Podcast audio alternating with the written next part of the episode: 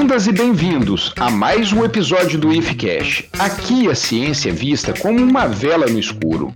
Hoje vamos conversar sobre um tema inédito no IFCast, a matemática, que existe até uma máxima, né? A matemática está em tudo, que foi até uma frase, né? O tema da Semana Nacional de Ciência e Tecnologia de 2017. A matemática é conhecida como a mãe de todas as ciências, o alicerce para o entendimento do mundo natural e do cotidiano. Mas ainda não está claro para todos essa relação do dia a dia e a matemática. Bem, não estava claro para mim até uns 20 anos atrás, quando descobri essa relação da matemática e o cotidiano num livro de Malbatarran, que também vou deixar ele aqui no link na descrição.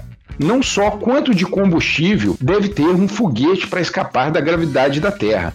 Utilizamos a matemática na decisão da proporção de pó de café e a quantidade de água que usamos quando calculamos a quantidade de shampoo que deveríamos usar. Eu, no meu caso, eu já calculo, uso muito pouco, porque eu já não tenho tanto cabelo para usar. E quando escolhemos uma vaga no estacionamento, Recentemente, muitos estudos estão sugerindo que a habilidade matemática extrapola o domínio do Homo sapiens. De mamíferos a bactérias, a matemática é utilizada para buscar recursos, planejamento familiar e populacional. Eu vou ser obrigado a refazer uma frase que eu já disse algumas vezes aqui no IFCast, do Dobzhansky. Nada faz sentido exceto a luz da evolução. Então, a matemática certamente é um traço evolutivo. É deste ponto que converso com o matemático Rômulo Mussel, professor do campus Cambuci do IFE Fluminense. Aliás, pessoal, não sei se vocês têm reparado que os professores do campus Cambuci são os maiores parceiros do IFCast. Rômulo, fique à vontade, pode se apresentar. Bem-vindo ao IFCast.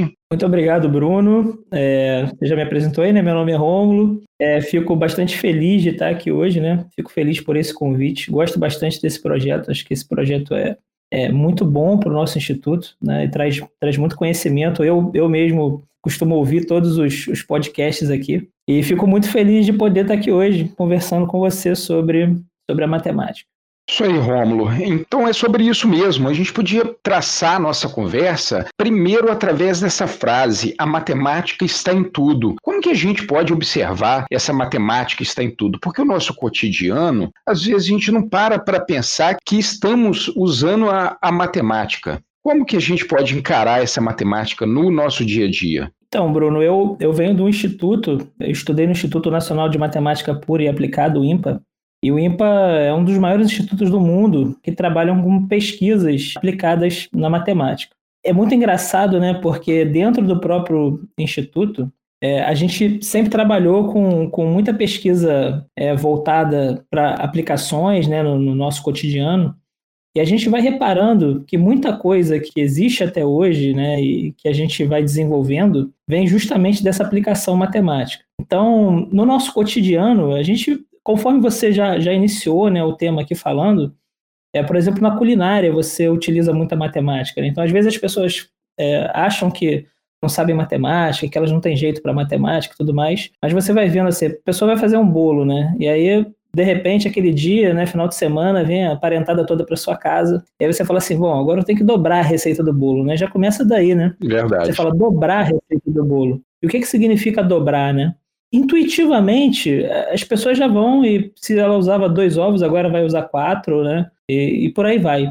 E é engraçado você reparar que essas pessoas usam a matemática intuitivamente, mas se você, é, por exemplo, chega na sala de aula e coloca um problema, por exemplo, de duplicar a receita do, do bolo, a pessoa, não, isso é muito difícil, né, professor? Isso eu não consigo fazer. Eu falei, mas, mas em casa, você, você faz bolo? Não, em casa eu consigo fazer. Eu falei, então, cara, você já usa, né? É, a matemática em casa intuitivamente. E de fato, né, assim, a gente consegue reparar a matemática na natureza, a gente consegue reparar é, a matemática em ações cotidianas, né, comprar e vender coisas, enfim, é, de fato, né, já dizia Galileu, né, E a matemática é a ciência pela qual Deus usou para escrever o universo. Né? Eu concordo com Galileu, de certa forma, acho que Galileu tem razão. Aproveitando que você falou de Galileu, Rômulo, o que, que você acha da gente traçar um caminho histórico ou talvez um caminho de pessoas no qual a matemática foi construída durante o tempo até chegar na nossa época? Então, Bruno, essa pergunta ela é bem complexa, mas ela é bem instigante também. É, o que, que acontece? Primeiro, é importante a gente entender né, é, o percurso histórico da matemática, porque parece que, por exemplo, é, você estuda a equação do segundo grau. E a equação do segundo grau, é, só como um exemplo, né, que todo mundo conhece, ela vai ser definida direitinho e tal por alcarisme, embora o pessoal atribua a fórmula a fórmula de Bhaskara. Inclusive eu. Então veja bem, né? A fórmula de Bhaskara, de fato, ela já existia. E antes de Bhaskara, inclusive, já se conhecia a solução é, das equações de segundo grau. Então, historicamente, é, você vai vendo que essas coisas elas surgem a todo tempo, mas, é, embora elas, elas vão surgindo em tempos diferentes, a formalização é uma coisa e o conhecimento dela é outra. Vou te dar um outro exemplo. É, Arquimedes, que para mim foi o maior matemático de todos os tempos, ele utilizava o cálculo diferencial integral. É, é, tem gente que discorda dessa afirmação minha, mas eu garanto que ele utilizava o cálculo diferencial integral. Ele utilizou o cálculo belíssimamente para calcular o volume, por exemplo, da esfera, que foi algo que é, ninguém tinha feito até então. Ele calcula o volume da esfera utilizando o cálculo diferencial integral. Obviamente que não com esse nome, não com as notações que a gente tem hoje e tudo mais, mas ele utiliza o cálculo. É mais um para Leibniz e Newton disputar aí o, a paternidade do cálculo? Exatamente. Então, se você for ver Leibniz e Newton, isso vai acontecer muito tempo depois, né, dois mil anos depois de, de Arquimedes, e embora eles tenham grande contribuição, né, porque eles trazem uma perspectiva aplicada do cálculo, embora Arquimedes também tenha aplicado, mas eles trazem essa perspectiva e eles definem né, o que Arquimedes não tinha feito. Arquimedes não tinha definido. Arquimedes fazia de forma intuitiva, mas fazia. E é o que diferencia Leibniz e Newton de todo o resto. Galileu já utilizava também o cálculo, né?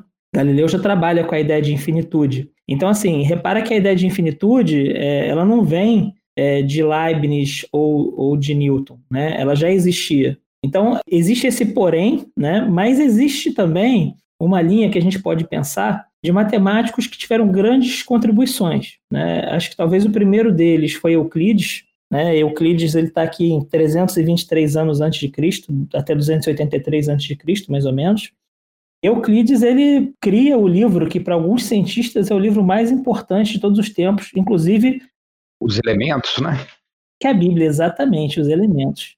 Eu não sou matemático não, mas eu tenho uma cópia dele para você ver, né? Assim, você tem esse livro. Esse livro é sensacional. Por que, que esse livro é sensacional, né? Porque ele é um livro axiomático. Ele é o primeiro livro axiomático, ou seja, é para quem está ouvindo a gente, né? O que, que na matemática é um axioma e nas outras ciências? É uma verdade que você acha que ela é indubitável, né? Você não duvida dela. Por exemplo, se você tem um bolo e você tira um pedaço do bolo, o que sobrou, né, era menor do que o bolo inteiro. É um axioma. Então você parte dessa premissa verdadeira para fazer a sua argumentação. Então isso seria um axioma. Exatamente. E a partir disso você vai ter teoremas, corolários, enfim.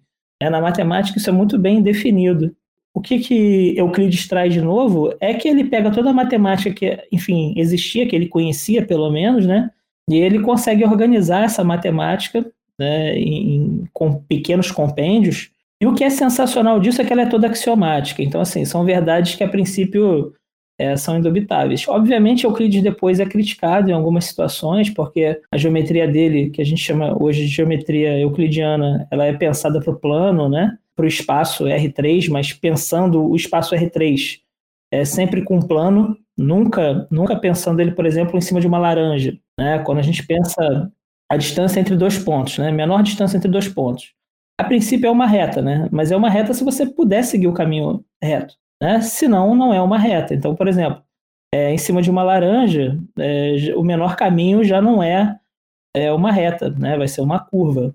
Ah, se você for traçar dois pontos em cima do planeta Terra, também não vai ser uma reta, é uma geodésica, não é? Exatamente.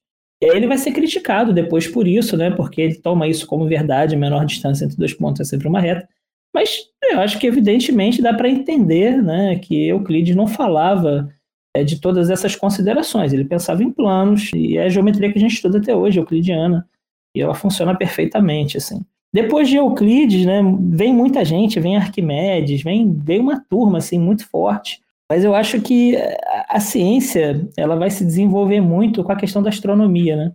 É, eu trabalhei um pouquinho com astronomia no IF. Eu lembro. Tem que voltar lá para o clube, rapaz reativar o clube. A questão da astronomia está complicada, né, por conta do tempo. Mas eu, eu gosto muito da astronomia, né?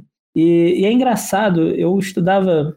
Como é que eu comecei a me interessar por astronomia, né? Eu estudava na escola, no ensino médio, e um professor, um dia, um professor de história, ele começa a falar, né, da relação da igreja com a ciência e tudo mais. Ele vem falar de Jordano Bruno, Copérnico e Galileu. E aí ele falou assim: não, tem uns livros que esses caras escreveram. Eu falei, caramba, tem o um livro do cara? Não, não, não acredito. E eu falei com ele: não, eu quero esse livro aí, professor, como é que eu arrumo? Ele, não, posso trazer para você te emprestar. Na época era difícil, né? A internet não, não é muito óbvia. Já estou aqui quase denunciando a minha idade, né? e, e aí ele me emprestou os livros e eu vi que a matemática que tinha ali era, era muito densa, muito densa. De Copérnico eu consegui entender alguma coisa, de Galileu já já não deu para mim, né? Eu estava no ensino médio, eu falei, olha, mas eu, eu entendia os argumentos do, de Galileu, né? embora eu não entendesse exatamente as contas.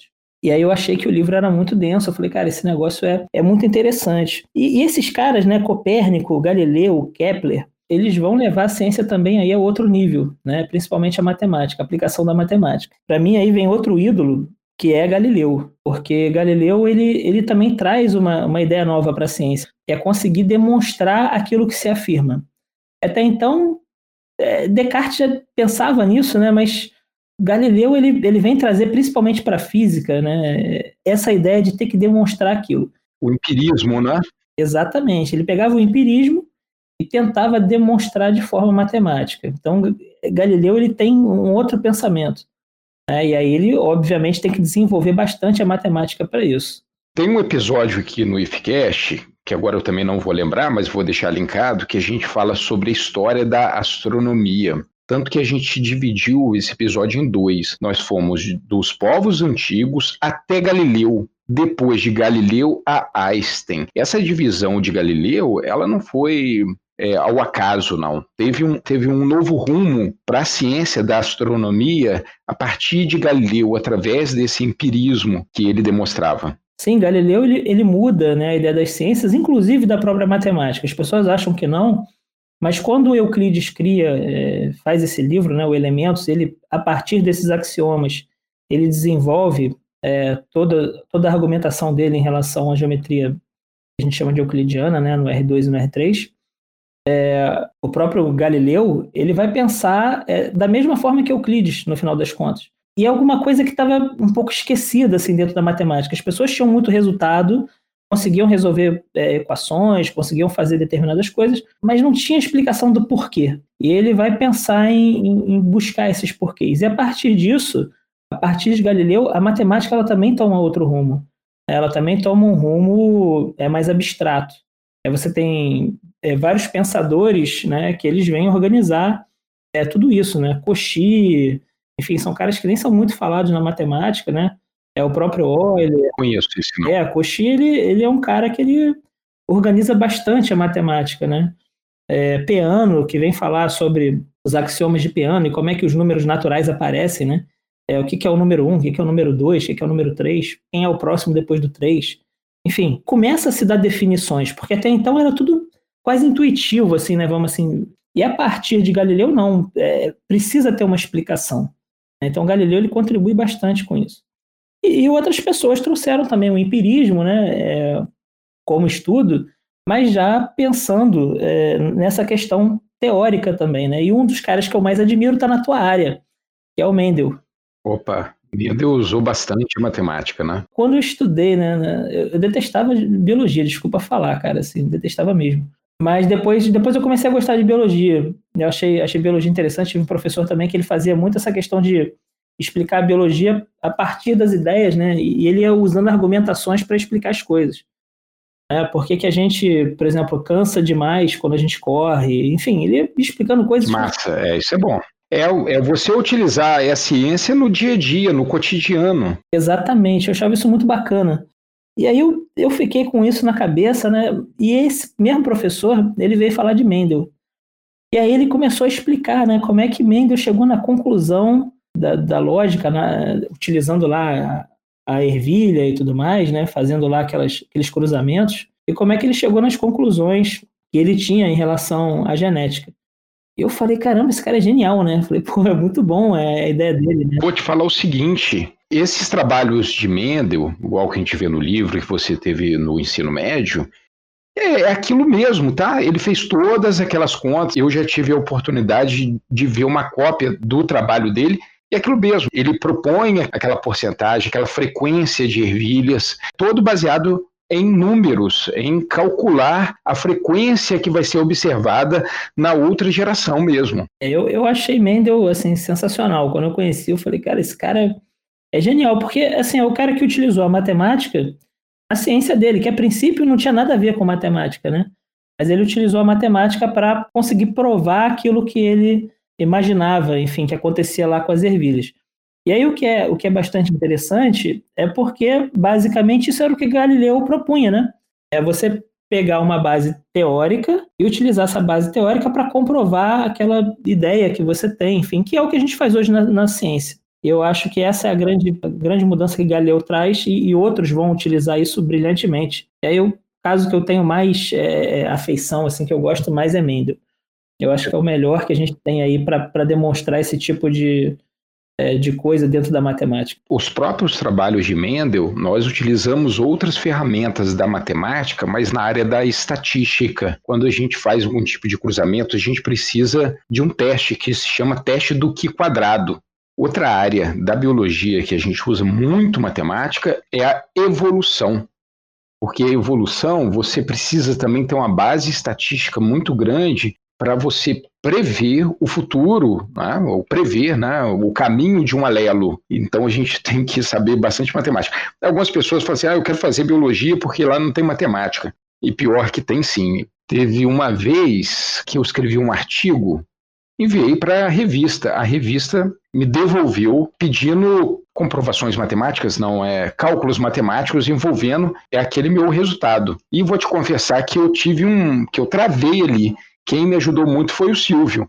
O Silvio que me ajudou na matemática. Mas parece que você está bem por dentro aí da matemática, né? Método Q quadrado, né? Estatística. Você... Mas a biologia a gente tem que fazer isso, cara. Quem está escutando aqui e pretende ir para a área da biologia, saibam que vocês vão encontrar um arcabouço matemático para você entender todas essas leis e teorias que vocês estudam em biologia. Ah, ninguém só chegou e falou que é assim, assim, assado. Existe todo um argumento matemático envolvendo essas teorias. Uma pergunta que eu queria te fazer, Bruno, assim, que agora eu fiquei curioso do que você falou aí. Quando você está dando aula, por exemplo, de genética, né, e você começa a falar sobre Mendel e começa a explicar essas relações, né, é, gene recessivo e dominante e tudo mais, como é que os alunos eles é, veem isso assim, né? Porque eu, eu acho que é o terror deles pelo menos de muitos, é o terror do aluno trabalhar com probabilidade, estatística, esse tipo de coisa. E aí o cara vai encontrar isso na biologia, né? Que é o que você acabou de falar, assim, ele não espera encontrar isso na biologia de forma alguma.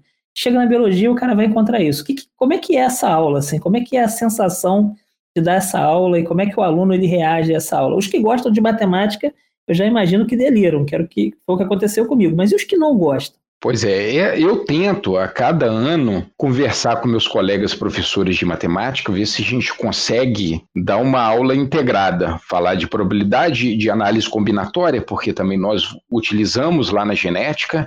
Agora, quando a gente não consegue trabalhar de forma integrada, que é uma pena, seria muito bom se a gente conseguisse mais vezes fazer isso, eu tento dar uma, dar uma de professor de matemática dar uma aula, pelo menos, de probabilidade básica, pelo menos aquelas regras de E e de OU, e trabalhar somente nisso. Mas o ideal mesmo seria a gente trabalhar dessa forma integrada. Só que essa parte eles não gostam tanto mesmo, não. Eles adoram os experimentos de Mendel, né? Contar as ervilhas. Mas quando você dá um problema, principalmente, cara, quando a gente trabalha com heredograma, Tem o pai, a mãe, e tem os filhos, aí tem os netos, tem os sobrinhos. Quando você pede para calcular a chance daquele filho ter algum tipo de síndrome, ele tem que fazer vários cálculos é, levando em consideração a transmissão desse fator nos graus acima, tanto nos pais, nos avós, nos bisavós. Isso aí gera um, um cálculo bem extenso. Tem um meme que fala assim: o professor trabalhando genética lá na sala, aí um heredograma de dois passos. Aí na prova, aquele cheio de família, mas é por aí, o aluno tem que estar tá por dentro, né? Então aí eu dou essa aula antes para eles, assim, pouquinha coisa mesmo, assim, sobre probabilidade. Faz o heredograma da família real portuguesa, né? Ou pegar aqueles heredogramas do Game of Thrones também. Muito bom. Temos que aprender o sistema métrico, Franklin. Quando formos grandes, o sistema métrico talvez já seja oficial. Uma polegada é 2,54 centímetros. Um pé é 3.048 metros e uma milha são 1.609 quilômetros, tá? Eu nunca mais vou medir nada.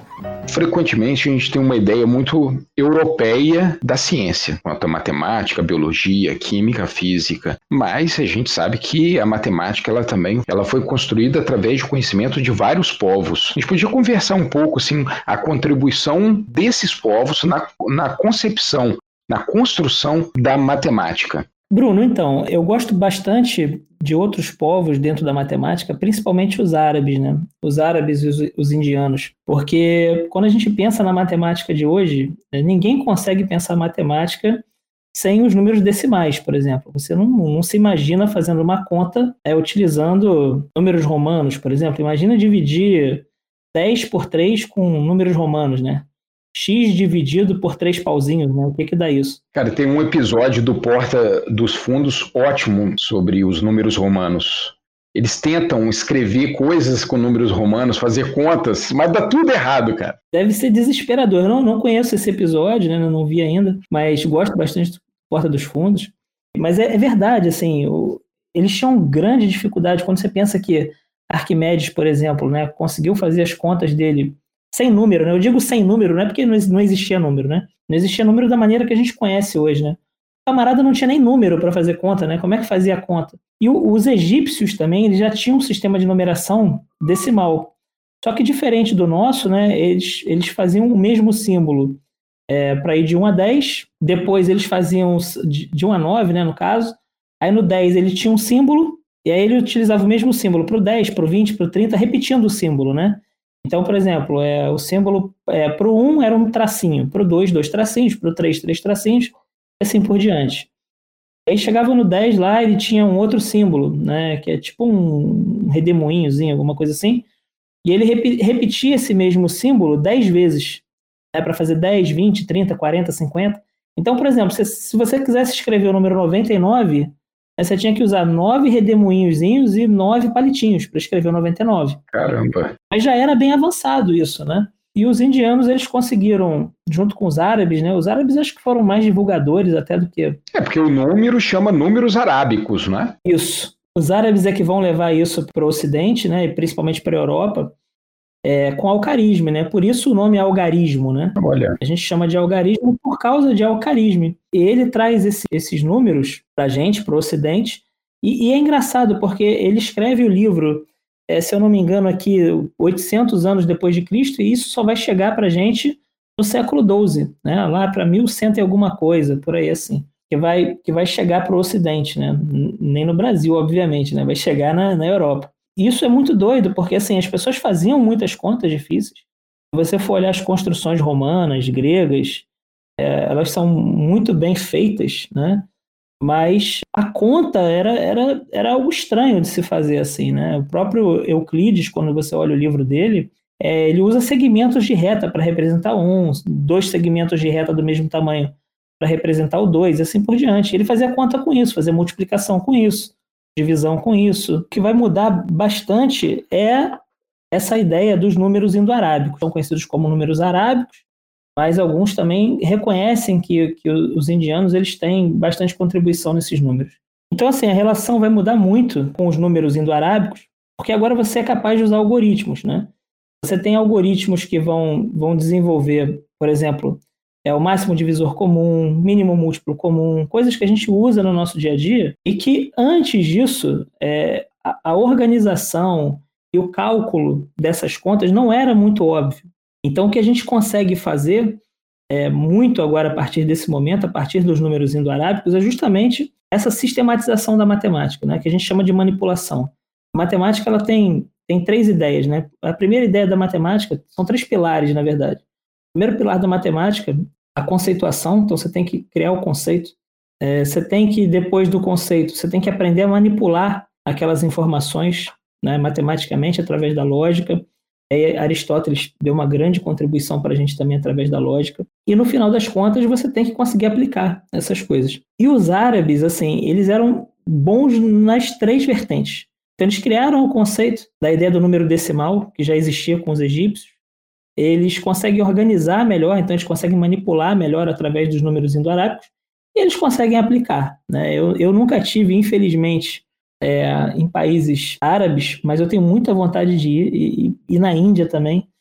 É, eu tenho inclusive uma parente agora que está na Índia e eu eu estou devendo essa visita lá, talvez até caramba, que maneiro, talvez até fosse esse ano, mas infelizmente não, não deu para ir. Mas é, é, se você olha as construções deles, né, como é que eles fizeram, enfim, as construções árabes, né, que parece coisa de, de filme mesmo, assim, né? Parece um desenho animado, sei lá. É, são construções que você olha e fala, como é que isso está de pé, né? Tão bonito que é os desenhos é, com curvas e tudo mais. Um design que hoje a gente dificilmente consegue fazer. Você não vê nenhum prédio é, novo, nenhuma construção nova, é, um design desse tipo. É mesmo. E, e, os caras faziam isso há, sei lá, 100 anos antes de Cristo, eles já faziam isso.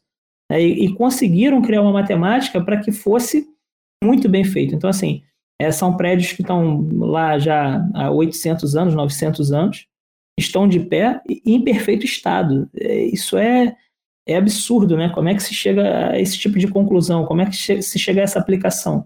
Isso é uma aplicação da engenharia, com certeza uma aplicação da engenharia. E fora isso, né? É, você pode, pode olhar, por exemplo, o, o chão, né? O chão do, de uma mesquita, de um lugar assim. Ele tem figuras matemáticas, né? É, repetidas e tudo mais, e é impressionante como é que eles conseguiam encaixar determinadas coisas, né? Por exemplo, um passarinho com uma flor, né? E ele vai repetindo passarinho e flor, passarinho e flor. Você nunca imaginaria. Quase um fractal, né? Fractal. Você nunca imaginaria que aquilo ia funcionar. E ele cria, né, só com passarinho e flor, o desenho do chão inteirinho. É, sem sobrar nenhum espaço. Você fala, pelo amor de Deus, isso não é possível, né? Mas eles criaram, né? Então, assim, é, é, é sensacional pensar como é que, como é que se chegou a, a esse nível né, de, de, conhecimento. Então eu acho que é, é um, é um povo que deu muita contribuição. assim. A gente tem também, né, os chineses também têm suas calculadoras, a gente tem os japoneses também com as suas calculadoras. Os abacos. Os abacos, né? A gente tem o abaco, que na verdade o abaco ele é egípcio. Ah, é? Não sabia. É, ele é egípcio. E a gente tem um outro que a gente usa, que é o soroban. O soroban, ele é, ele é asiático. E aí, sinceramente, assim, eu não tenho aqui a certeza, não vou te falar, mas eu, eu tenho quase certeza que ele é chinês, tá? O Soroban. Mas ele é bastante difundido pelos, é, pelos japoneses. Né? Existem competições de Soroban contra a calculadora, por exemplo. E geralmente o Soroban ganha, isso que é o mais doido, assim. Conta de somar, subtrair, multiplicar e dividir. Alguém com Soroban e alguém com a calculadora. E o cara do Soroban costuma ganhar. Como eu te perguntei sobre essa questão dos outros povos, né? a gente chama até de outros povos, mas são povos como os ocidentais, os, os americanos, mas, mas por quê? Porque a gente sempre, no o nosso estudo, a gente sempre tem essa atenção voltada para o ensino europeu, né? uma ciência europeia. Então eu sempre gosto de resgatar, com todos que passam aqui, as contribuições disse sobre os povos árabes na biologia, na química por exemplo, teve um grande avanço através dos árabes. A palavra, por exemplo, alquimia é uma palavra árabe. Né? Então, álcool também, almofariz, que a gente usa muito em laboratório, é só para reforçar a contribuição, para a gente não ficar assim eurocêntrico sempre. Eu te perguntar, eu até esperei que você fosse falar alguma coisa sobre o número zero, né, que é um, é um avanço muito grande. estranho falar que um zero, né, que um número zero, ele trouxe benefícios para a matemática e para a nossa vida. Aí eu fiquei pensando, é indiano essa descoberta ou essa invenção do zero? Então, é, só para só voltar aqui rapidinho, né? A questão dos árabes, eu acho que muito fica, né, por conta desse idioma quase intransponível, né? É, se hoje ele já é intransponível, eu imagino isso há 800 anos atrás, 700 anos atrás. Então, acho que a gente ficou muito com a questão eurocêntrica por conta das línguas, né? Principalmente a questão do, do, do latim, né? Então a gente tem é, o francês, o italiano, o espanhol, o português, eles são línguas é verdade. não exatamente iguais, mas são muito próximas, né? Então é, é, é mais fácil que a gente entenda dessa forma. Depois o inglês deu uma popularizada também, mas você vê que, embora o alemão seja uma língua né, anglo-saxônica, é, a gente também não tem muito conhecimento de, de alemães, enfim. A gente tem os estudos dos alemães, mas que eles vêm traduzidos. É, sendo traduzidos. Então, por exemplo, Euler, que foi um dos caras que mais contribuiu na matemática mundialmente, né? O Euler foi, aliás, o que mais contribuiu. Ele, ele vem ser traduzido, porque não, não tem menor condição, né? Assim, a gente consegue aprender o alemão e tal, mas é, é muito trabalhoso. Então, acho que a gente ficou realmente com uma visão mais francesa da Polytechnique, né? E, e, e é isso, assim. É, vai se desenvolvendo, é, o inglês ele vai ser bastante presente também, principalmente nos últimos dois ou três séculos. Mas eu acho que os árabes é, e, outros povos também, se você for procurar né, na África, você vai ter vários povos dentro da África, na África do Sul também, enfim, que, que tem muitas contribuições matemáticas, tem muitos estudos em relação a isso. A maior parte lá da vida de Ptolomeu foi na África, né? O desenvolvimento da matemática ptolomaica foi no norte da África. Exatamente. E você tem muita gente no sul da África também, né? Que desenvolve muita coisa. É, esses diagramas, jogos matemáticos surgem bastante na África também. Alguns, algumas marcações é, históricas vão surgir na África também. Mas voltando à questão do zero, né, o zero ele é, ele é impressionante, porque, primeiro, assim, existe a questão da invenção do zero. Né? É, o zero, como a gente conhece hoje, né, ocupando a posição ali, por exemplo, no 10, né, que ele ocupa uma posição de destaque, ele, ele preenche ali uma lacuna, né? Antes, quando você tinha os números indo-arábicos, você não tinha o zero. E o zero vai surgir muito tempo depois. Ele vai surgir, é engraçado isso, né? Porque o zero na cultura que a gente tem, ele vai surgir depois dos números racionais. É, primeiro surgem os números racionais, primeiro você consegue fazer divisão. Então, por exemplo, você tem um meio, um terço, um quarto. Né? Por exemplo, você pega um pão e consegue dividir no meio, né? Um meio. É, você conhece isso mas você não conhece o número zero. Isso é muito doido, né? Aí você vai conhecer os números negativos, mas fica faltando algo é, ali no meio, né? E aí o que que, o que que entra ali no meio dos números negativos, né? Entre os números negativos e positivos, nos números inteiros. E aí você tem a ideia do zero. Mas o que é mais engraçado, que tem um povo que é muito importante, a gente esqueceu de falar, foram os maias. Porque os maias já conheciam o zero. Olha. Os maias utilizavam uma conchinha para escrever o zero, e depois eles tinham uma bolinha para o 1, duas bolinhas para o 2, três bolinhas para o 3, quatro bolinhas para o 4. E aí para o 5 eles usavam um tracinho. Então um tracinho significava 5. Para o 6, um tracinho, uma bolinha, assim por diante. Até que ia chegar no 10, né, você utilizava dois tracinhos. E eles iam até o 20. Por que, que eles iam até o 20? Porque eles utilizavam a conta dos dedos, né? Dedos das mãos e dos pés eles iam até o 20. É, para eles era tava bom. Então eles, eles contavam até 20, faziam contas, né? E é muito rápido fazer conta assim, utilizando esse sistema, conta de, de somar e subtrair principalmente. É, são contas bem fáceis de se fazer. Eu trabalho até com os alunos, né? às vezes é, numa oficina. Quando eu dava aula lá para o sexto ano, lá no, no ensino fundamental, eu trabalhava com os alunos fazendo esse tipo de conta, utilizando esse tipo de sistema. E os maias, eles são muito evoluídos também, inclusive na engenharia. Né, você tem as construções maias, que são, são excepcionais, mas é, são pouco conhecidas também né, dentro do, do, mundo da matemática. Se perdeu muito, né? Se perdeu muito, justamente por conta né, é, da invasão europeia nas Américas e tudo mais, e você tem é, aí a cultura maia sendo um pouco esquecida, mas eles já conheciam o zero. Então, essa ideia do zero, na verdade, ela não é uma inovação.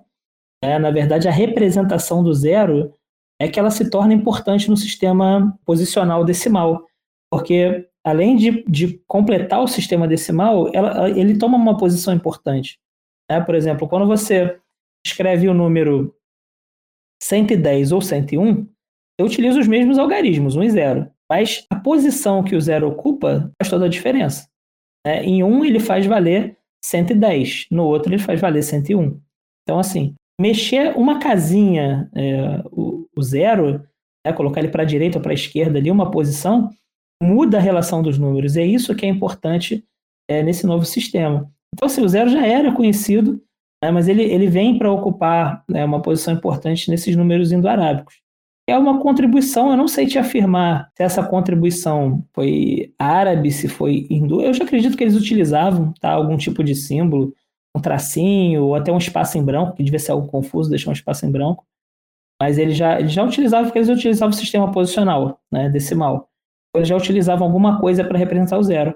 A definição mesmo vem com um alemão que define os números inteiros é, da maneira que a gente conhece hoje. Inclusive, eu brinco com os alunos, né? Os números naturais, ele tem um símbolozinho que é um N com um risquinho, né?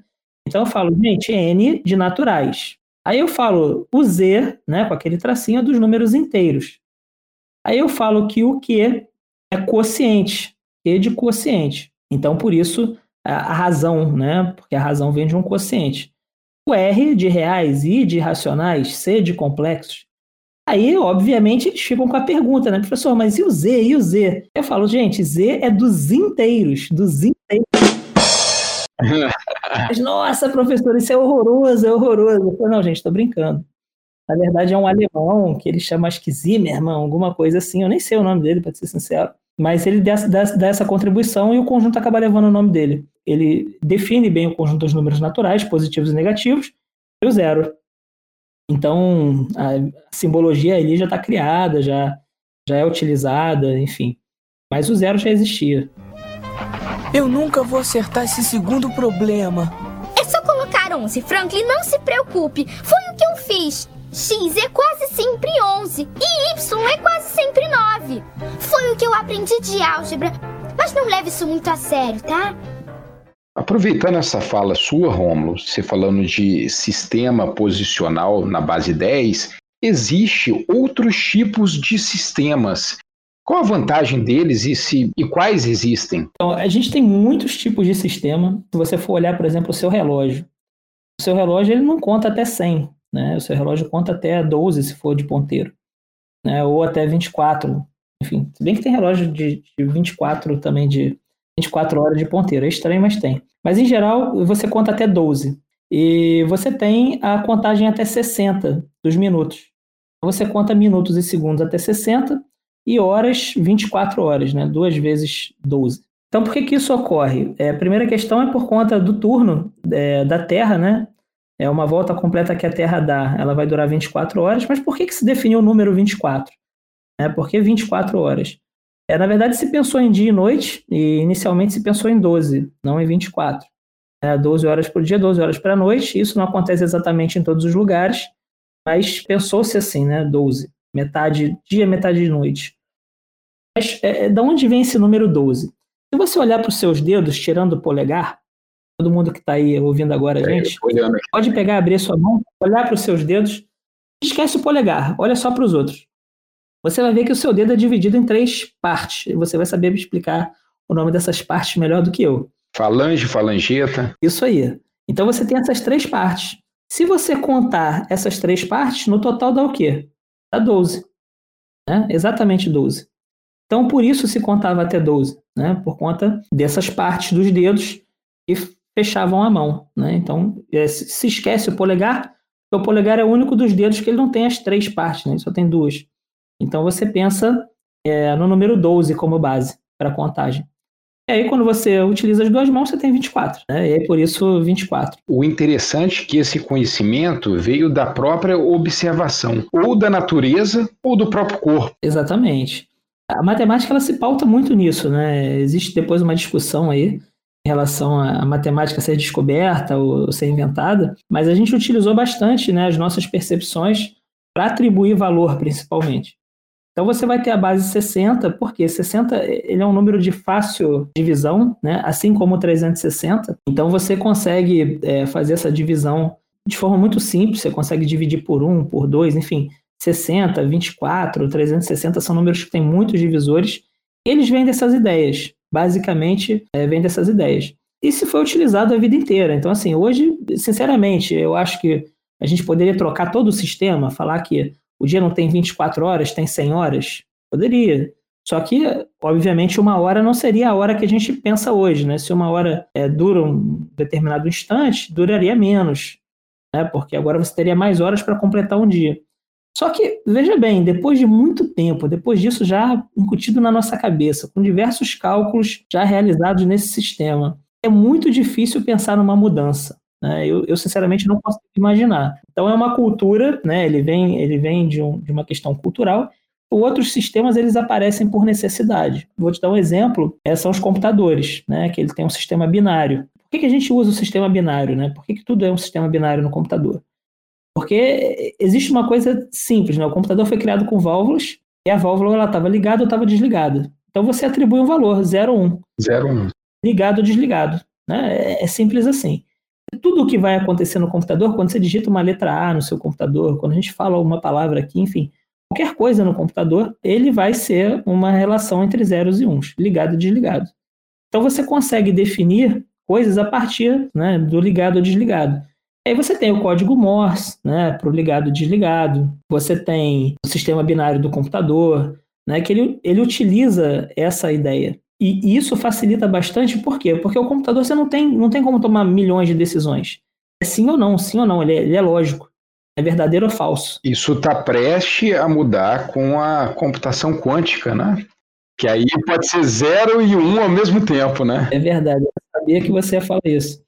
Realmente, essa, essa revolução ela vai mudar absurdamente a matemática, como é que ela funciona. É, eu acho que a gente já está caminhando a passos largos para isso, mas eu acho que os zeros e uns ainda vão continuar funcionando por muito tempo.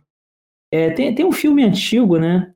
Que são os caras que eles gostavam muito de computador, acho que chama Hackers Piratas de Computador, até com a Angelina Jolie. Conheço, não. E aí tem um cara que é muito engraçado, né? Assim, ele é, ele é tipo um cara que ele é um cara do submundo, assim, né? Ele chegou na casa do cara, o cara tá num quarto escondido embaixo da casa, um negócio muito doido. E aí chegam para ele e, e, começam a perguntar algumas coisas para ele.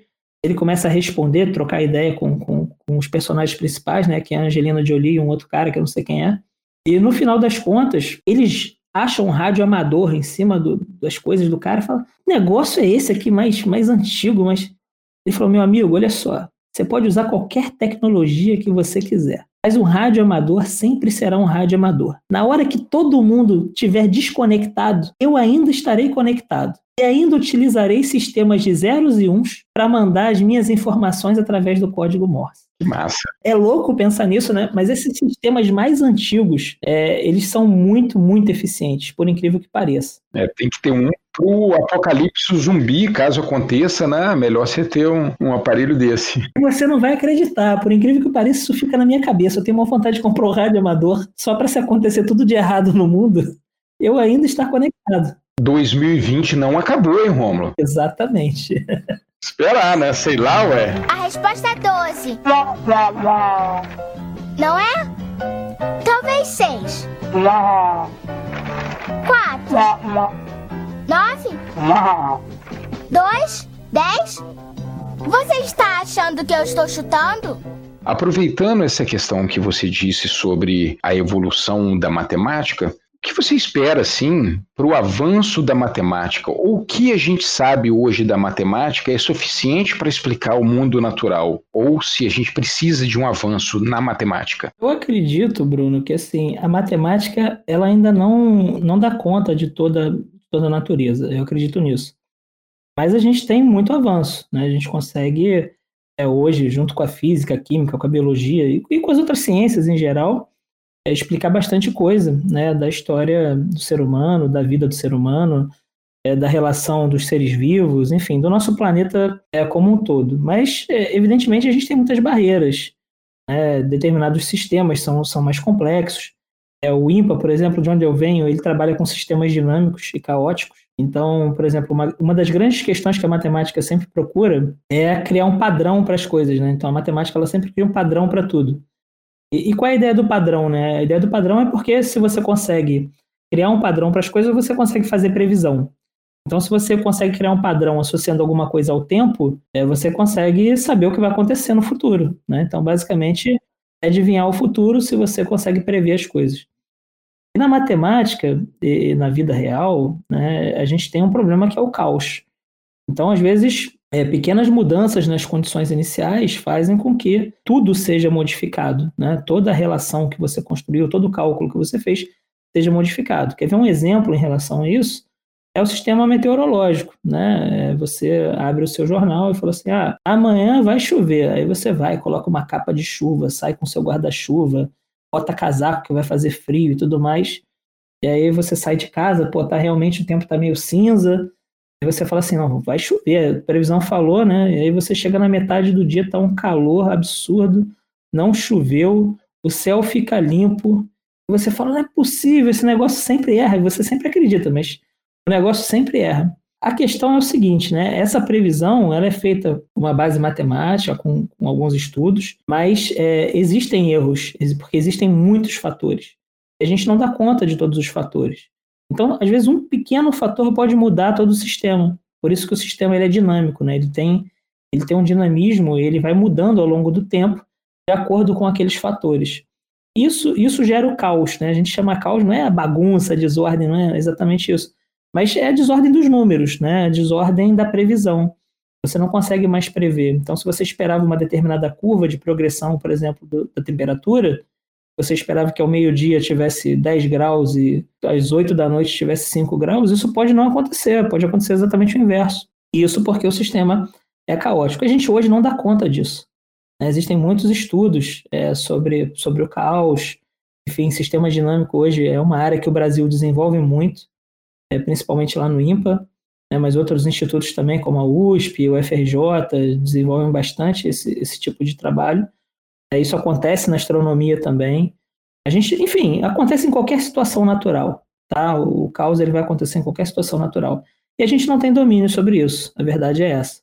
É, tanto que a gente erra a previsão do tempo. Então, não posso dizer que a matemática dá conta, porque existem fatores que a gente não dá conta. Então, eu acho que a gente está longe de definir fatores específicos que deem conta de toda a natureza. Já começa daí. Que dirá fazer o cálculo com eles? Eu, para mim, pelo menos, a resposta é não. Mas a matemática é bastante avançada para resolver equações, para criar modelos. Isso, isso é verdade. Hoje a matemática é bem avançada. Mas eu acredito que ela possa avançar muito ainda e a gente possa ter bastante diferença daqui a, sei lá, 100 anos é, do que acontece hoje. Né? Então, por exemplo, você levantou aí uma questão dos computadores quânticos. Eu acho que daqui a 100 anos o computador quântico vai ser uma realidade, assim, você vai ter um na sua casa. Hoje não é uma realidade, mas daqui a 100 anos eu acho que vai ser. E ele vai ser muito mais rápido do que o computador que está baseado em zeros e uns. Né? Justamente pela falta de maturidade, vamos dizer assim, é, da escolha, né? da escolha entre o zero e um. Quando você não tem exatamente uma escolha obrigatória e você pode trilhar diversos caminhos ao mesmo tempo, você pode escolher o caminho mais curto. Então, acho que é basicamente isso que essa tecnologia pretende. Mas hoje a matemática ainda não dá conta exatamente disso. Mas eu acho que no futuro vai dar. Você falando em, em, teoria do caos, eu, eu já lembro daquela frase icônica. Se uma, se uma borboleta bate as asas aqui no Brasil, pode ter um terremoto lá no Japão. Ah, você já viu essa frase que tem a ver? Só que é uma meio forçação de barra lá, porque não é bem assim, não é porque é uma borboleta. Isso é um modo alegórico né, de contar como que alguns fatores podem alterar o percurso de uma história toda. Na verdade é e não é alegórico, né? Na verdade poderia acontecer de fato. Acho difícil, né, a borboleta mudar todo o sistema, mas a princípio é, é, realmente qualquer interferência no sistema pode fazer com que o sistema todo mude, né? E, essa frase que você levantou, ela está inclusive num filme que eu acho ele muito bacana, Sei, sei, sei. Chama. Sabe qual é o filme que eu tô falando, né? Esqueci o nome do filme. Efeito Borboleta. Efeito Borboleta. Então, o nome do filme é Efeito Borboleta. O filme ele é muito bacana, né? Ele, ele tem essa questão, né? Você muda alguma coisa. É, o, a ideia é que o cara conseguia voltar, né, é, de certa forma, ao passado e mudar suas escolhas. E quando ele mudava as escolhas dele no passado, obviamente isso reverberava no futuro. Então, uma pequena escolha, uma pequena atitude que ele mudava lá no passado, falou, não, se eu resolver isso, então eu conserto tudo. É, e aí isso trazia outros problemas para ele. Então, isso acontece na nossa vida, né? Pequenas escolhas que a gente faz na nossa vida, elas mudam o nosso futuro. Se a gente pensar na nossa trajetória, né? eu era de uma cidade do interior, fui morar no Rio de Janeiro, fazer faculdade, fui fazer faculdade de matemática. Na minha, na minha cidade, é, na época, não tinha faculdade de matemática. Então, se eu não tivesse feito essa escolha, eu hoje não estaria aqui conversando contigo, né? Então, tudo teria mudado. Então, a escolha de ter ido para o Rio de Janeiro, estudar matemática, feito faculdade na UERJ e tudo mais, me permitiu estar aqui hoje. Se eu tivesse feito direito na faculdade de Petrópolis, como meus pais queriam e tudo mais, talvez hoje eu estivesse advogando na própria cidade de Petrópolis, você não me conheceria, eu não te conheceria. Então, enfim, a minha vida mudou totalmente por conta de uma escolha. Né? E, e é isso, assim. Pô, às vezes é uma escolha muito complexa que você fez, mas às vezes é uma escolha muito simples. Né? Pode ser a escolha de frear ou não o seu carro, que te coloca em vida ou não.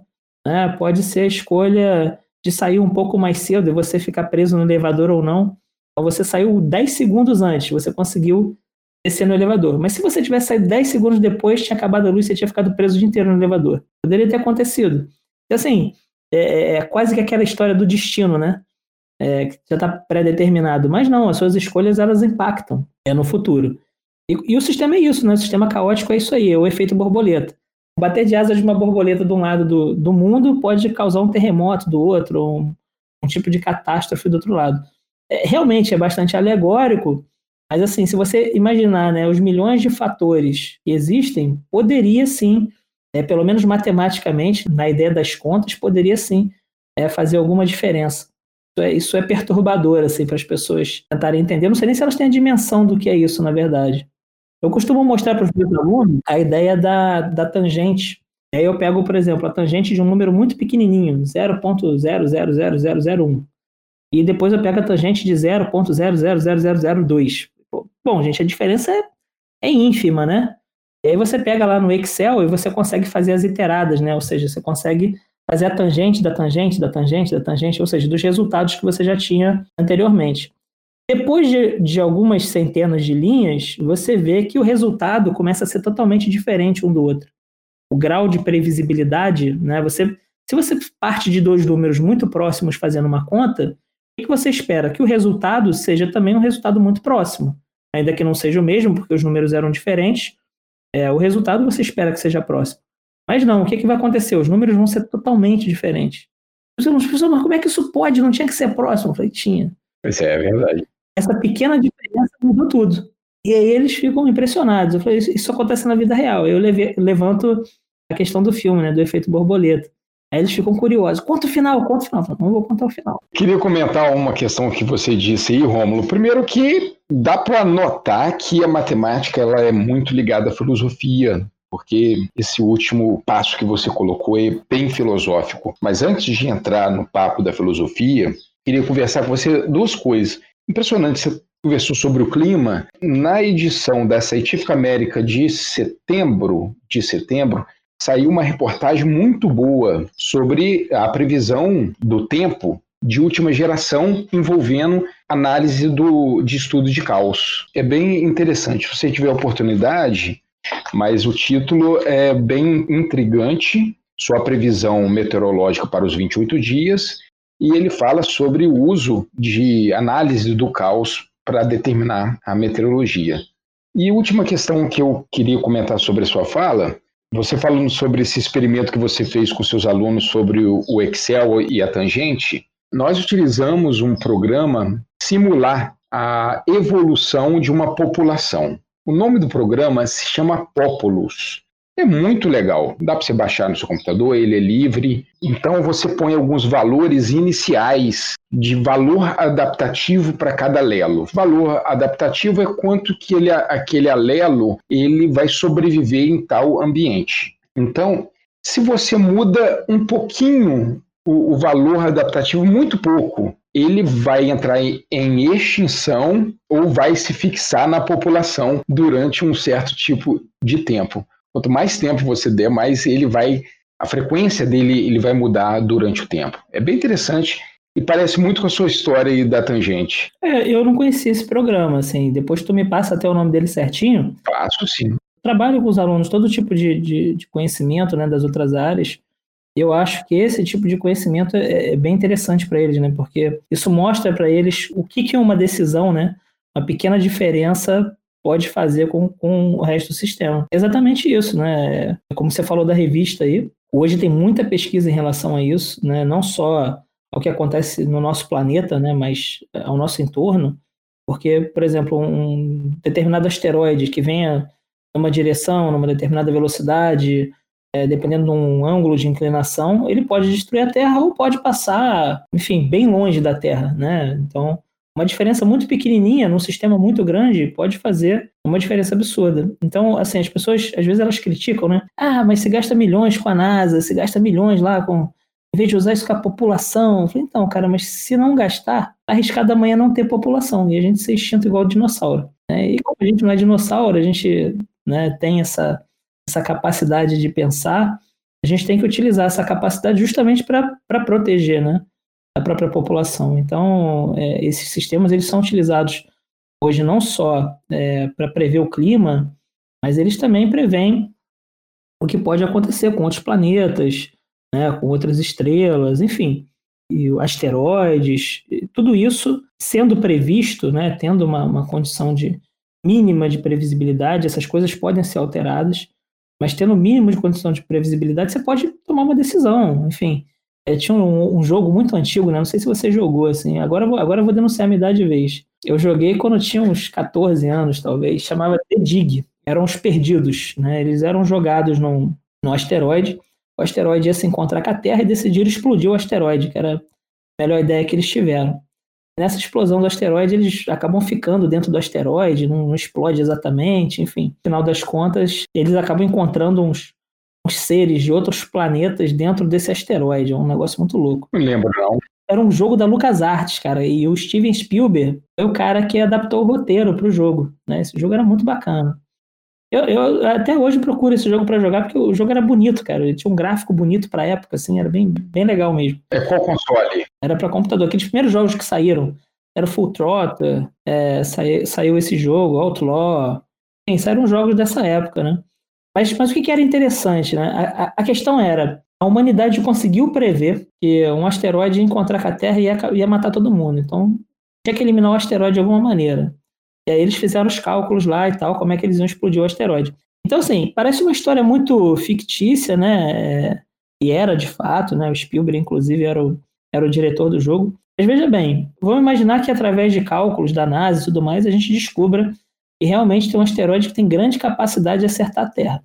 Dependendo do grau de previsibilidade que a gente tiver e dependendo dos fatores que a gente conseguir mudar, a gente muda totalmente essa ideia de, de atingir a Terra ou não. Então, se a gente puder utilizar qualquer elemento a nosso favor, não necessariamente uma explosão, né, pode ser útil. Então, é, quando as pessoas pensam que a NASA não serve para nada, só fica lá gastando dinheiro, mandando gente para o espaço né, e tudo mais, que os caras ficam por aí voando, é, na verdade, não é isso. Na verdade, é, é uma questão de, de previsão. É, é, difícil fazer, é caro fazer. Mas é a nossa sobrevivência, né? Essa questão da NASA, essas falas aí sobre a NASA, tem muito a ver com a falácia lógica chamado isso ou aquilo. Eu gosto muito de ler sobre falácias lógicas, de ver muito sobre isso, principalmente esse último ano. Né? O que a gente mais escuta é sobre as falácias lógicas. A nova matemática é demais para mim. Você se acostuma. Questão de tempo. Eu não, eu nunca vou me acostumar. Como resolver problemas da nova matemática com a mente da velha matemática? Cômulo, com tudo isso que nós falamos, esse tempo todo, nós temos quase uma hora de gravação, é, sobre a importância da matemática, a matemática no cotidiano, onde que nós podemos encontrar, né, o nosso dia a dia envolvendo matemática, ainda a gente tem um, uma dificuldade de transpor essa nossa conversa para o dia a dia com os nossos alunos. Aonde que você enxerga esse, essa barreira, esse bicho-papão que tem com os alunos? Bruno, eu trabalho com matemática já há algum tempo, né? Eu dou aula desde 2007. Embora eu tenha 38 anos hoje, né? Eu já dou aula desde 2007, então tem, tem um bom tempinho aí que eu dou aula. E eu vou te falar, eu não tenho uma resposta definitiva para isso. É uma resposta talvez um pouco complexa. Eu acho que o ouvinte aí é, ia ficar um pouco perturbado se a gente levasse mais pelo menos uma hora de conversa. E a minha sugestão é que a gente faça um podcast só falando sobre esse tema. Então, Romulo, está fechado. Próximo episódio nós vamos discutir mais sobre o ensino e aprendizagem da matemática. Todos os números nos mostram né, que ele é uma barreira muito grande que os alunos, tanto do fundamental, do ensino médio, provavelmente do superior também. Então, Rômulo, podemos fechar o episódio? Podemos fechar. Acho que a gente já tem um episódio. É, vocês vocês que estão ouvindo aí, né, já, já se ligaram que eu já me convidei para o próximo episódio também. Rômulo, como é de praxe no final do episódio, eu sempre pergunto às pessoas que estão aqui comigo alguma dica que possa ser passada para o ouvinte. Olha, pode ser filme, série, livro. O livro, você já, já deu uma pala aí logo no, no começo, né, do, do Malbataan, que é um brasileiro que escreveu um livro de matemática, um romance de matemática. Isso é muito louco. Qual o nome dele mesmo? Eu esqueci o nome dele. Porque o Malvatarran é um pseudônimo. É pseudônimo, eu não sei o nome dele é, de cabeça, mas é, mas é fácil procurar também na, na, na, internet, né? Dá, uma, dá um Google aí que o pessoal acha. Mas esse camarada, ele acabou conhecido mesmo né, como Malbataan, ele admirava muito a cultura árabe, né? Então ele escreve um livro ele está inserido na cultura árabe, e aí essa cultura dos números e tudo mais, né, um misticismo que existe em relação aos números. E o legal desse livro é, ele é um viajante que ele vai ao longo do tempo resolvendo problemas e no final das contas isso tudo se transforma em um romance, né? E o que é mais doido assim, um livro de matemática editado no Brasil que a gente tem né, números péssimos aí para o Brasil em relação à matemática, em relação ao estudo, e tudo mais da matemática, mas você vê que a população gosta. Isso. Porque esse livro, se eu não me engano, ele já está na octagésima edição. Enfim, eu tenho a edição dele de número 78, 76, enfim. Já tive uns três livros desse, na verdade. Já, já dei para algumas pessoas. De vez em quando eu dou para alguém um livro desse, né, de presente. Porque foi um dos primeiros livros que eu li na minha vida. Esse livro era do meu avô. Olha que, que louco isso, né? Meu avô tinha esse livro. Aí um dia eu estava lá na casa da minha avó, não, não tinha livro nenhum quase na casa da minha avó. Pouquíssimos livros e tinha esse livro lá. O Homem que Calculava. O título, obviamente, me chamou a atenção, né? Cara, depois que eu li primeiro o problema, que é o problema dos camelos, eu falei, eu não posso parar de ler esse livro, agora eu tenho que ler até o final. Eu lembro disso. E eu falei, eu, vou levar esse livro para casa, tá? Ela, como assim, esse livro do teu avô? É um livro aí de estudo? Eu falei, não vou, esse livro não é disso não. Ela não sabia nem do que se tratava o livro, né? Aí eu pedi ao meu avô, meu avô, não, pode levar, acho que ele nunca tinha lido o livro também, enfim. Eu levei para casa. E eu acabei ficando com o livro, eu não devolvi, eu admito isso. Mas acho que ele não sentiu falta também. E, e eu achei esse livro sensacional. Eu falei, cara, eu quero outros livros desse assim. E você não acha. Existem muitos livros bons de matemática, mas um livro que nem esse você não acha. Ele é um, ele é um primor. Ele já foi editado em várias línguas. É, ele é um dos livros mais conhecidos assim no Brasil, O Homem que Calculava. Acho que toda escola tem uma edição, se não tem, deveria ter. Aí eu acho que todo aluno deveria ler, porque ele é, ele é, realmente instigante, ele levanta problemas que você, até como professor, você fica pensando, caramba, como é que ele vai sair dessa agora, né? E ele sempre tem uma, uma solução, assim, é, é muito bacana de fato o problema, o, os problemas que tem no livro, e é o livro que eu indico, né? É, indicar um filmezinho também, já que a gente falou aí da, da, questão da NASA e tudo mais, é um filme que é um filme de criança, assim, quem tem criança em casa ou eu gosto de assistir filme infantil, tem um filme chamado Orton e o Mundo dos Ken. É do é o Elefante, não é? O Elefantezinho. Esse, esse filme é muito legal, né? Eu não vou contar o final do, do, do, da história, mas a ideia é o seguinte, né? É, tem uma população que, que vive um planetinha, e as pessoas desse planeta, elas, elas começam a ver que uh, o clima está mudando, que está acontecendo um monte de coisa, mas e no final das contas alguém desse planetinha consegue uma comunicação com o elefante e descobre que, na verdade, o planetinha deles é um, uma pétalazinha que está no. aquela pétala de, de é, dente de leão, né? É dente de leão que chama? Quando a cobra sai voando, assim, é, é aquilo que está em cima do elefante. E eles vivem em cima daquele negocinho, assim. Eles são uma população muito pequenininha e para eles aquilo é o universo deles, né? Então, assim, é o pensamento de ter que sair da caixa, né? Ter que entender é, além da, da, daquela realidade. E a matemática, de certa forma, ela pensa um pouco nisso, né? Ela pensa de sair um pouco da sua realidade. E também dá um outro programa, é pensar se a matemática é real ou não. Já vou anotar esse tema. É sensacional esse, esse filmezinho, embora seja infantil, bem bobinho e tal. Mas é, acontecem duas coisas, né? A primeira é que quando ele comunica isso às pessoas, as pessoas não acreditam nele.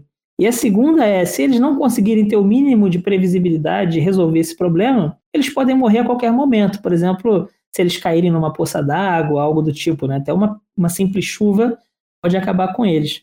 E esse filme, eu gosto bastante dele, né? Assim, embora não seja exatamente um filme de matemática. Existem outros filmes de matemática, é, posso trazer aqui no, no, nos próximos episódios. Mas esse filme ele é legal para a gente pensar né, na necessidade da ciência, na necessidade é, das ciências naturais, a gente entender como é que a gente lida com, com o nosso planeta. Com, e o conhecimento, né? E valorizar o conhecimento, você ter esse conhecimento para fora. Exatamente. O Malbatarran, estava falando dele, eu considero quase um livro de divulgação científica da matemática. Sim. Livros de divulgação científica, eles têm esse propósito de estimular a pessoa que está lendo a conhecer mais sobre até a própria teoria que foi construído aquele livro. É, eu conheci a matemática, como disse no começo, que faz parte do meu dia a dia através de Malbatarran. Eu acho que era a ideia dele, na verdade, assim, para ser sincero. Porque eu li esse, eu, eu, já li esse livro acho que umas oito vezes, para ser sincero. De vez em quando eu leio. A primeira vez que eu li foi essa, né, que eu peguei lá do meu avô, devia ter, sei lá, talvez uns 10, 12 anos, enfim, não lembro exatamente. Mas algumas coisas eu não entendi muito bem na época, outras eu entendi. O problema do Camilo é um problema de fração eu entendi de cara, mas outros problemas para mim ficaram um pouco complexos ainda na época. Talvez eu não tivesse a base matemática suficiente, enfim, não lembro bem. Depois, eu, alguns outros problemas, quando eu estava na faculdade, eu falei, pô, não, vou pegar aquele livro e vou dar uma olhada nele agora com outro olhar, né? Aí eu fui vendo, assim, como é que ele colocava os problemas e como é que eles se encaixavam com a, com a literatura. E, e, é exatamente isso que você está falando, assim, é um livro de divulgação da matemática, né? Você, ele, vai, ele vai passando por várias questões é, desde a álgebra, aritmética, enfim, geometria. Então ele vai resolvendo vários tipos de problema, problemas lógicos, e no final das contas ele é, é quase que um compêndio do que é a matemática. Né? A matemática está dentro de todas essas áreas. Se você gostou de qualquer problema que você leu aqui, matemática é para você. Isso, isso. Eu não conheço ninguém, de verdade, não conheço ninguém que tenha lido esse livro e falado assim: esse livro não é bom.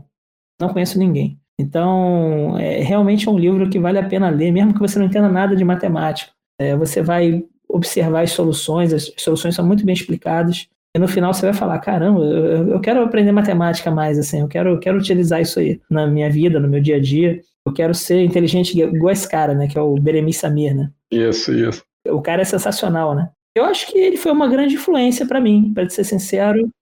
Ele foi uma influência para eu fazer matemática. Eu não queria ser igual o Beremiz, porque eu achava que ele era de outro planeta, assim, né? Mas eu, eu queria saber um pouco, né? Que nem ele. Eu acabei, acabei fazendo matemática, acho que foi uma, uma boa influência. Beleza. É, gostei bastante de estar aqui contigo hoje, Bruno. Agradeço bastante a oportunidade. É sempre bom a gente falar de matemática, que as pessoas entendam um pouquinho é, o que, que a gente faz, como é que funciona a sala de aula, como é que funciona a pesquisa na matemática. Eu acho que isso muda bastante a vida do aluno. Alguns alunos meus, inclusive, quiseram fazer matemática, acharam que é um mundo realmente né, diferente. A ideia que a gente tem é que sempre é um cara maluco, né, doidão, com óculos, e que fica lá estudando, mas não, hoje a gente tem muita mulher também na matemática. E tem matemáticas sensacionais. A gente teve uma na física agora que ganhou um prêmio prêmio Nobel, né? É a quarta mulher a ganhar um prêmio Nobel, e de uma pesquisa extremamente complexa, com buracos negros e tudo mais. Então, assim, fico agradecido de estar aqui hoje, de poder falar um pouquinho sobre a matemática, é da gente ter essa conversa, né? A gente trabalha no mesmo instituto, mas às vezes não é muito óbvio a gente trocar essas ideias. E é bom também ouvir de outras áreas, né? O que está sendo feito, é, que matemática está sendo discutida, essa questão do programa aí que você você levantou agora, né, o programa de computador que vocês usam dentro da sala de aula, já vai me enriquecer, vai enriquecer minhas aulas e com certeza os alunos vão, já vão ter uma visão um pouquinho diferenciada. Eu acho que isso pode até ajudar outros professores. Então, agradeço bastante, coração. Eu que te agradeço, muito bom. Esse é o nosso primeiro episódio de muitos, pelo que eu estou vendo aqui, sobre matemática, que nós vamos ter no IFCast. Muito obrigado e um grande abraço. abração aí, Bruno. Valeu, pessoal. Fui!